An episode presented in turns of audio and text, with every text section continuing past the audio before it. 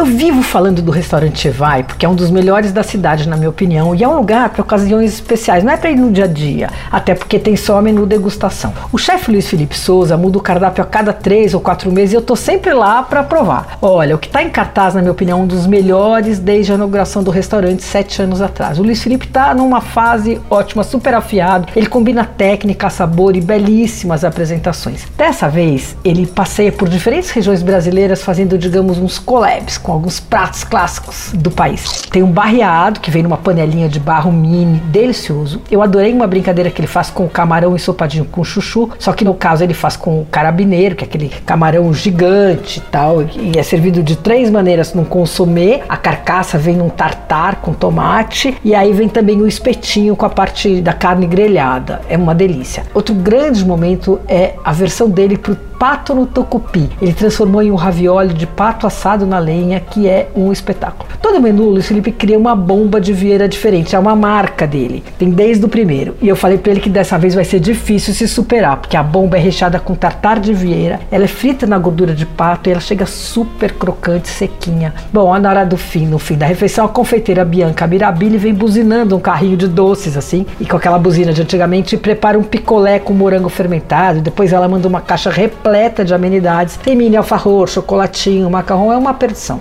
Bom, a experiência no Evai é incrível, mas custa 737 por pessoa sem bebida. O Evai fica na Joaquim Antunes 109 e abre de segunda a sábado só à noite. Você ouviu Por Aí.